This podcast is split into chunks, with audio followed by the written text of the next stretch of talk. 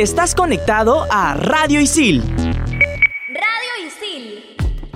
¿Sabías que los trajes de los astronautas pesan alrededor de 127 kilos debido a los más de 90 metros de tuberías que regulan todo el sistema de refrigeración? Hoy, en Explícame esto, la NASA. Bien, para terminar la clase, ¿alguna pregunta, chicas y chicos? Sí, yo. ¿Es mejor el vacío de la vida o la vida eterna después de la muerte? Ajá. Yo tengo otra. ¿Vivimos en un sistema económico y social de esclavitud moderna? Ya. Si existen las realidades paralelas, ¿cómo sabemos si estamos en la realidad o la paralela? ¿Qué? Y cuando quieres dejar de pensar en algo, ¿estás pensando en dejar de pensar en algo? Ok. Bueno, estoy seguro que para todo esto hay una explicación. ¿O no? Aquí empieza. Explícame esto por Radio Isil.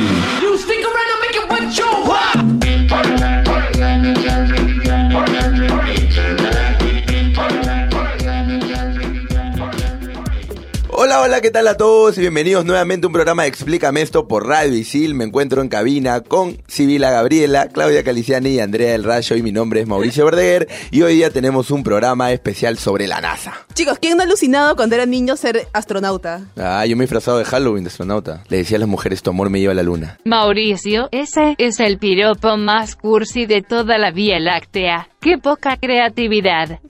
Siempre atinada, Isabel. Pero bueno, empecemos con ¿qué es la NASA? La Administración Nacional de la Aeronáutica y del Espacio, más conocida como la NASA, es la agencia del gobierno estadounidense responsable de la investigación espacial y la fabricación y creación de nuevos modelos de cohetes. Esto se creó durante la Guerra Fría en lo que llamamos o conocemos como la carrera espacial entre la URSS y Estados Unidos. Claro, la URSS era la Unión Soviética, que ya no existe ahora. Exacto, justamente la Unión Soviética empezó, por decirlo así, esta carrera lanzando el primer satélite artificial llamado el Sputnik. Y obviamente Estados Unidos no se iba a quedar con las manos cruzadas y reaccionó. Ahí es donde Eisenhower decide crear esto, ¿no? Y bueno, la NASA desarrolló programas súper destacados como el Mercury o el Apolo, de los cuales ya vamos a hablar más adelante. Claro, porque en un inicio la NASA anunció que su objetivo oficial era fomentar las aplicaciones pacíficas de la ciencia espacial. Y bueno, ahora ya con todo lo que ha ido evolucionando... Claro, todo el avance científico también, ¿no? Claro, o sea, su principal finalidad ahora, en la actualidad, es desarrollar los programas aeronáuticos para la investigación científica con fines no militares. Y esto obviamente implica todo lo que son investigaciones científicas, el enviar las ondas al espacio para estudiar el sistema solar, el desarrollar y mejorar los viajes aéreos, entre otras muchas cosas que también son aplicables a la vida diaria. Exactamente, la NASA también interviene en varios ámbitos como en la zona costera, donde cuenta con sensores remotos y satélites que nos dicen lo mucho que está pasando en nuestro mundo, como la supervisión de las inundaciones y los océanos. La NASA se encuentra en cualquier parte de nuestra casa proporcionando tecnología aeroespacial para mejorar nuestra calidad de la vida en la Tierra. Y en los medios de transporte que también usamos, por ejemplo, muchos de los avances de la NASA que ha hecho en sus investigaciones son aplicables ahora en lo que son los vuelos de aviones comerciales, por ejemplo, en temas como reducción de ruidos, la producción de óxido de nitrógeno de los aviones en general, el descongelamiento de los aviones, monitoreos de presión en la cabina de los pilotos, incluso la NASA tiene estudios sobre cómo contrarrestar el tema del desfase horario en las personas. Eso está buenísimo. Y no solo eso, también han hecho contribuciones importantes a la salud, desde los diodos emisores de luz que hacen crecer plantas en el espacio y curan a los humanos en la Tierra, hasta sistemas de purificaciones de agua basados en los que se usaron en el espacio. También han hecho muchas aportaciones a la alimentación. Por ejemplo, los alimentos duran mucho más gracias a las técnicas de deshidratación por congelación eh, diseñados por la NASA. También se basan en, en lo que utilizan los astronautas en el espacio para comprimir proteínas en tabletas donde en menor proporción de sea una barra o, o algo que venden en los gimnasios puedas tener las mismas calorías o las mismas proteínas que necesitas para poder alimentarte bien, ¿no? Exacto. Ahora, la NASA eh, envía al espacio eh, sondas o planea viajes tripulados cada cierto tiempo a los que denomina como misiones. Por ejemplo, está el Explorer 1, que fue lanzado en 1958 desde la estación de la Fuerza Aérea Una de las primeras Cabo misiones, Cañaveral. Exactamente, fue una de las primeras misiones y fue la respuesta al lanzamiento de Sputnik 1 y Sputnik 2. Y bueno, fue un satélite artificial puesto en órbita terrestre por parte de los Estados Unidos. Eh, tenía un tamaño relativamente pequeño, de 2 metros, y dicen que parecía un lapicero gigante. Pese a sus fallas y a su poca vida útil de 4 meses, dio la vuelta a la Tierra unas 58 mil veces. Wow. Estuvo en el espacio 12 años hasta que su deterioro orbital lo lo hizo entrar de nuevo en la Tierra y bueno, caer y destruirse. Apolo 11. Este vuelo tripulado tuvo como objetivo lograr que un ser humano caminara en la superficie de la Luna. Salió al espacio un 16 de julio de 1969. La tripulación del Apolo 11 estaba compuesta por el comandante de la misión Neil Armstrong, bastante conocido. Varios días después, la nave llegó a la superficie de la Luna el 20 de julio de ese mismo año y Neil Armstrong con su célebre frase, a la hora de pisar la Luna dijo, este es un pequeño paso para el hombre y un gran paso para la humanidad. Que igual Esta- tiene todo, una- todo un tema de, de, Sí. de teorías conspirativas Así alrededor. es, hay muchas teorías Sí. conspirativas de que esto fue real o no, pero es la misión espacial más importante de la historia registrada hasta el momento. Y la más conocida también, ¿no? Así es. Tenemos también al Pioneer 10.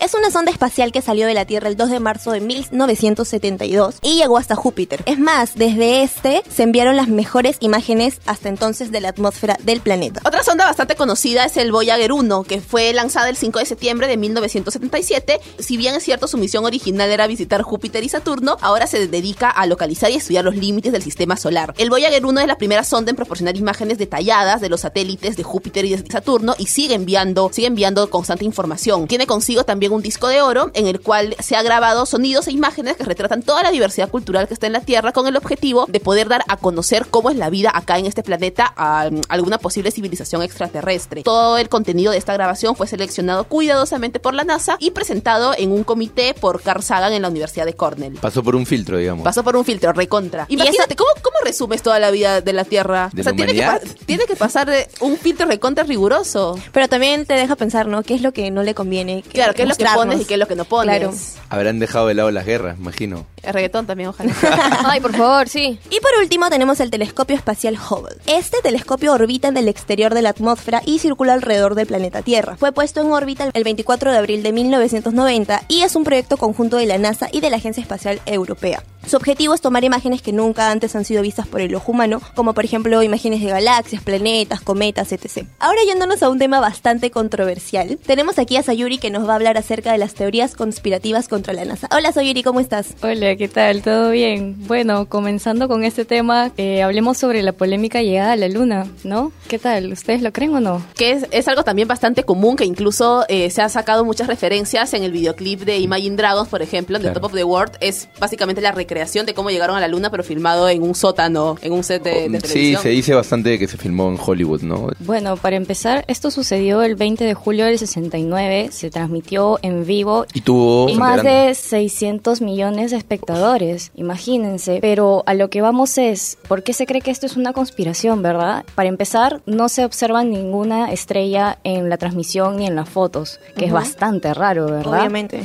Después de todo esto, cuando alunizó el transbordador, no se levantó polvo ni tampoco se dejó huella de lo que es el... ay, ¿La nave? No hubo ningún cráter también. Claro, creo, no hubo ningún cráter y el paso a la bandera, ¿lo vieron? Es como... Ah, la bandera que está flameando. Está flameando Sí. y supone que no hay gravedad. Es Ah, un, que video, no es, un video bien, es un Entonces, video bien polémico, ¿no? Es claro. un video que en las redes estaba, pero hasta Aparte, ahora. aparte de todo esto, un dato muy importante es que la luna puede llegar hasta 120 grados eh, en la parte más caliente y en la parte más fría a menos 247, que es muchísimo más frío O sea, que Plutón. Claro, que Claro. son temperaturas que el hombre no un ser no vivo no podría soportarlo. exacto. Entonces por ahí Así va es. como la idea de que quizás pasó o no pasó. También se dice que esta fue en realidad una escena grabada por el director Stanley Kubrick, que él necesitaba estos implementos que solamente tenía este, la NASA, un- una cámara espectacular, y fue el trato de que él grababa la escena, pero le daban los implementos para que él grabara su película Odisea. Súper desesperados. Bueno, pasemos también con las conspiraciones de Marte, ¿verdad? Que es algo que se escucha bastante. Ustedes vieron las fotos que publicaron en el 2016 de este objeto extraño que apareció, que supuestamente tiene una, Una- forma era- sugestiva de una De cuchara. una cuchara, sí. Claro, ¿de dónde salió? ¿De dónde ¿Los salió? Increíble. comen con cuchara? Increíble. Toman su sopita. No, y es más, eh, cuando el Curiosity llegó a Marte en agosto del 2012, un grupo de habitantes de Yemen demandó a la NASA por ocupación ilegal del planeta, porque según ellos, Marte les había sido heredado por sus antepasados. Obviamente, esto no pasó a mayores, Wow. nadie ganó nada. Los patas súper locos. Por ahí también se escuchó de que encontraron un lago debajo de hielo en la parte del polo sur de este planeta. ¿Qué nos oculta tanto la NASA? Muchas gracias a Yuri. Ya regresamos en Explícame esto por Radio Isil hablando sobre la NASA. Explícame esto por Radio Isil.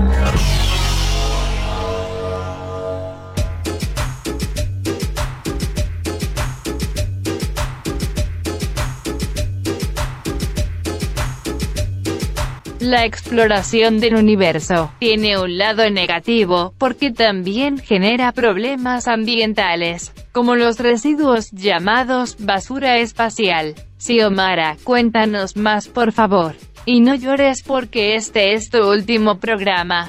Gracias a Dios. Jeje. ¿Cómo están chicos? Bueno, también en el espacio se generan pedazos que son indetectables por los radares porque son súper chiquititos. Estos pedazos son residuos de las colisiones que hay entre satélites que van chocando a lo largo del tiempo. Pueden viajar a grandes velocidades, entonces sí pueden causar bastante daño. Eso es lo que se ve también muchas veces. eh, supuestamente se ven como que estrellas fugaces o bolas de fuego que reportan algunas personas. Pero son Que residuos. son básicamente trozos de metal. Claro, es basura cayendo. Exacto. Y yo emocionada pidiendo mi deseo, maldita sea. Ahora también es cierto de que estos cohetes espaciales liberan ciertos químicos que contribuyen al calentamiento global. ¿Pero hay alguna solución que hayan planteado las agencias espaciales sobre esto o nada? Ah, sí, por supuesto. De hecho, el problema se hizo tan grande que se llegó a pronosticar que nosotros sufriríamos del síndrome de Kessler, que significa que mientras más basura haya, se va a generar como una suerte de capa que va a envolver toda la Tierra y no va a permitir ninguna próxima salida al espacio. Se plantearon mecanismos de captura de estos restos, también correas electrodinámicas que disminuyan la velocidad de los satélites. Entonces así ya no colisionan y ya no generan más basura. Somos el colmo, ¿no? Tenemos que recoger basura en la tierra y en el espacio. Y en el mar. Muchas gracias, Xiomara. Cuéntanos qué se siente estar en tu último programa. Algunas palabras de despedida. Uh, último programa. Bueno, No chicos. recibiremos más esa alegría, esos subes y bajas. No, esas de, por favor, vete feliz. Y yo hablando, sonriendo, que me escuche triste. Yo de verdad sonrío cuando hablo, aunque no parezca. que no parezca. No estoy sufriendo, parece que llore, pero no es así. No llores, chicos. Bueno, nada, chicos, gracias. Este, yo los voy a escuchar siempre por Spotify. Oh. ¡Woo! Qué Gracias, linda. Tamara. Chao, Sio, cuídate. Y ahora vamos a hablar de los inventos y aportes de la NASA. Uno de esos inventos son las cámaras de los móviles, esa que tienes en tu celular. En los años 90, los científicos de la NASA se pusieron manos a la obra para desarrollar unos sensores de imagen que permitieran reducir el tamaño de las cámaras. O sea, Y bueno, chamba, ¿qué han hecho? Ujú. Décadas después de esta tecnología ha ido mejorando poco a poco y se encuentra en nuestros móviles, ordenadores o tabletas. ¿Quién diría, no? También han aportado en zapatillas deportivas. Con la tecnología de los uniformes de los astronautas, lograron hacer un molde de caucho que cumple la función de amortiguar los golpes en el espacio. Basada en esta innovación, el ingeniero Frank Rudy creó para la firma Nike una especie de amortiguador para incluir en las conocidas tabas. ¿Qué paja? Tenemos también que en los años 60, la NASA se puso a trabajar en un material más resistente para los visores de los cascos de los astronautas. Es aquí donde se crean los lentes a prueba de golpes. Eh, sirvió más tarde esta investigación que duró aproximadamente 10 años para que los fabricantes de lentes puedan cumplir con una normativa que obligaba tener un tipo una prueba de golpe para seguridad de los consumidores. El tema de los audífonos inalámbricos también. Eh, si bien es cierto... Esto invento es- de Dios. Sí, pero si bien es cierto, esto no fue desarrollado o creado desde cero por la NASA, fueron dos empleados, bueno, un piloto de la compañía United Airlines y un empleado de la compañía Plane 8, que acabaron diseñando el modelo llamado MS-50, que era básicamente los audífonos, que eran unos pequeños parlantitos, con una banda en la cabeza y un tubo acústico conectado a un pequeño transistor para el micrófono. La NASA vio este invento, le llamó mucho la atención y lo fue mejorando hasta llegar a lo que ahora tenemos como son los auriculares con Bluetooth. Negociazo. También tenemos el mouse. Bob Taylor El de bolita, el de bolita. Ajá, el de bolita. Que por aquel entonces trabajaba en la NASA, estaba buscando nuevas formas de hacer que las computadoras previas a los 60 sean más interactivas y fáciles de usar. También en los ordenadores portátiles. El Grid Compass es considerada la primera laptop del mundo. Fue diseñada por Bill Mowright en 1979 y tardó tres años en vender la primera unidad al gobierno de Estados Unidos, que lo que hizo luego es cedérsela a la NASA, que usó uno de estos modelos para una de sus misiones. Uno de los aportes importantes para la alimentación tenemos también la leche en polvo para bebés. Los laboratorios Maryland empezaron a investigar con el uso de las microalgas aproximadamente en los 80 para suministrar alimentos más nutritivos en las misiones. Y de estas microalgas se consiguió un aceite vegetal que es altamente nutritivo y ayuda al desarrollo mental y visual de los bebés. son cosas que usamos diariamente y que Claro. muchas veces no sabemos ¿De dónde que- vienen? de dónde Claro. vienen. Todo Y la de importancia también, ¿no? De la NASA. Y vamos ahora con la pregunta de la comunidad ISIL a cargo de Isabel. Chivolos maniados, la comunidad ISIL pregunta, ¿existen otras agencias espaciales aparte de la NASA? Por favor, sean serios, papurris. X, D. Dice XD. Siempre linda, siempre felizmente quería linda. que seamos serios, ¿no? Existen en efecto otras agencias espaciales como la European Space Agency y la China National Space Administration. La Russian Federal Space Agency. ¿Cómo, cómo? Russian Federal Space Agency. Añe. La Agencia Espacial de Japón también. Ahora, Wow. co- como mencionamos previamente con las conspiraciones y todo eso de que se pudo o no grabar en Hollywood, hay varias películas sobre el espacio y sobre la NASA, que probablemente algunos de nosotros hayamos visto o no, como Hidden Figures. Bueno, esta cuenta la historia de tres afroamericanas quienes hicieron importantes aportes al programa especial de la NASA en los años 60, época en la cual era casi imposible que una mujer... Más aún afroamericana. Más aún siendo afrodescendiente, claro, puede ejercer un puesto importante por el mismo hecho de ser mujer y por- Feminismo siempre. por la discriminación que existía, pues, ¿no? Eh, la historia está basada en hechos reales, pues gracias a Katherine Johnson se pudieron hacer los cálculos para trazar la trayectoria del vuelo del proyecto Mercury y el vuelo a la luna de Apolo 11. Así es, también tenemos la película Interestelar del 2014. Esto cuenta la historia que a mediados del siglo XXI las cosechas han desaparecido en todo el planeta, por lo que un equipo de astronautas de la NASA se une a viajar a través de un agujero de gusano en forma de un nuevo hogar para la humanidad. Esta película ofrece una visión sobre la importancia que tiene la NASA en un mundo que contempla la extinción, o sea, ya que el fin se basó en un trabajo físico teórico que lo que pasa en Interestelar en la película podría llegar a pasar en cualquier momento y que no es nada irreal. Dentro de todo el boom también de, de estas películas relacionadas con los astronautas y todo, está Gravity, Gravedad, que fue estrenada en el 2013 y que fue nominada a siete premios Oscar. ¡Wow! Algo como curioso con esto es que si bien es cierto, la película está protagonizada por Sandra Bullock y George Clooney, ellos nunca fueron las primeras opciones. Se manejaron nombres como el de Angelina Jolie para ser la protagonista, que luego no fue aprobado porque la flaca quería cobrar 20 millones de- dólares. y el caso, por ejemplo, de, de Natalie Portman, que al final también la rechazaron porque ella salió embarazada, entonces ya no encajaba con el papel. Pasó exactamente lo mismo para George Clooney. En un inicio era Robert Downey Jr., pero por unos temas de agendas y otras grabaciones que estaba haciendo, rechazó el papel y se lo terminaron dando a Clooney. Y por último tenemos Armagedón de 1998. Lo curioso de esta película es que en septiembre de ese mismo año, la NASA y la ESA se unieron para crear un proyecto. Su objetivo era poder evadir la llegada de un... Un asteroide. Exacto. Y se dice que las acciones que se llevaron a cabo fueron tal cual las que se tomaron en la película, ¿no? Súper interesante. Así es, entre las actrices de esta película está Liv Tyler, que es la hija del vocalista de, de Aerosmith, Steven lo sabes Tyler. ahora, ¿no? Por Así es.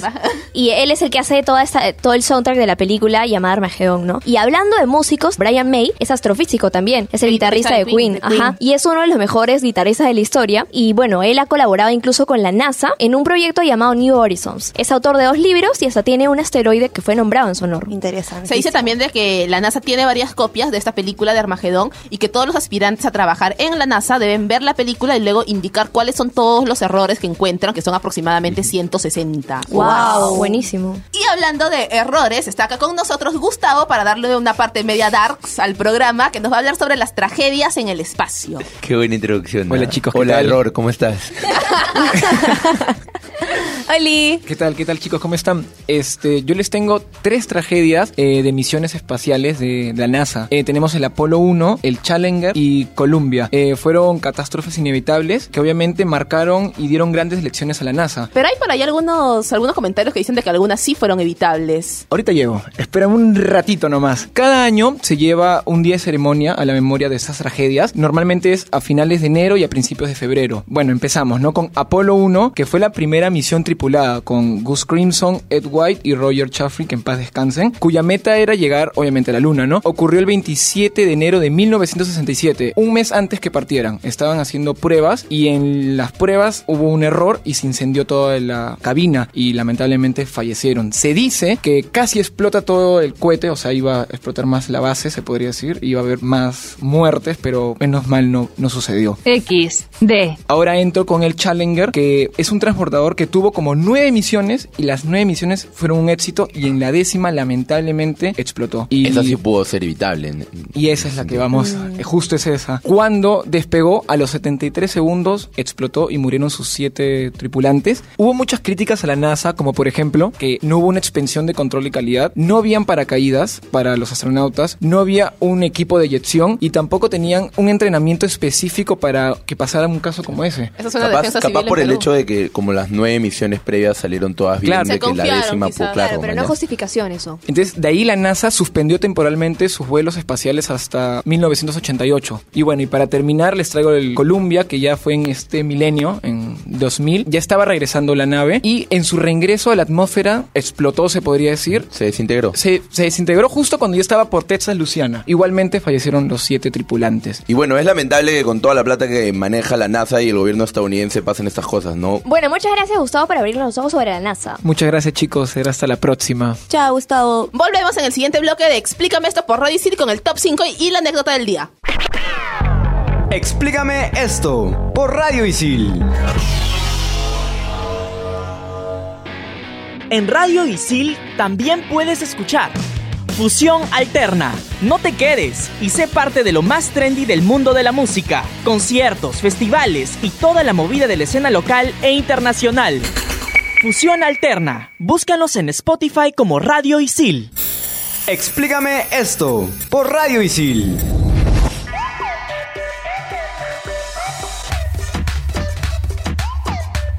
Regresamos en Explícame esto por Radio Isil. A ver, Isabel, cuéntanos, ¿qué sigue ahora? Llegó el momento más esperado de todo el programa, la anécdota del día a cargo de Ítalo el reptiliano. Muchas gracias por esa presentación, Isabel. Les voy a contar brevemente una anécdota que tuve cuando tenía nueve años en la primaria. A ver, a ver. Claudio, te cuento. Yo tenía personal social. Gracias por contarnos, contarle a Claudia y a nosotros. Perdón, Mauricio. Lo que pasa es que... ¿Y yo?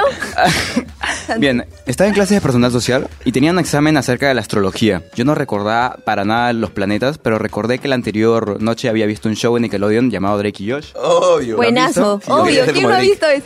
Entonces recordé que estaban haciendo no una broma visto. ¿Y eres telefónica y están diciendo, ella tenía Mercurio, Venus Tierra y luego Marte. Y entonces comencé a tararear esa canción en pleno examen, todos me miran raro, pero me acordé del séptimo planeta del sistema solar y aprobé con 20. ¿Qué es? ¿Cuál Yo es? tengo una pregunta. Yo tengo una pregunta. ¿Por qué te enseñan los planetas en personal social? Eso debería ser en CTA. No Ciencia, lo tecnología y ambiente. No lo sé. Pero ¿Verdad, bueno, no no? le respondiste. ¿Cuál es el séptimo planeta? Yo tenía.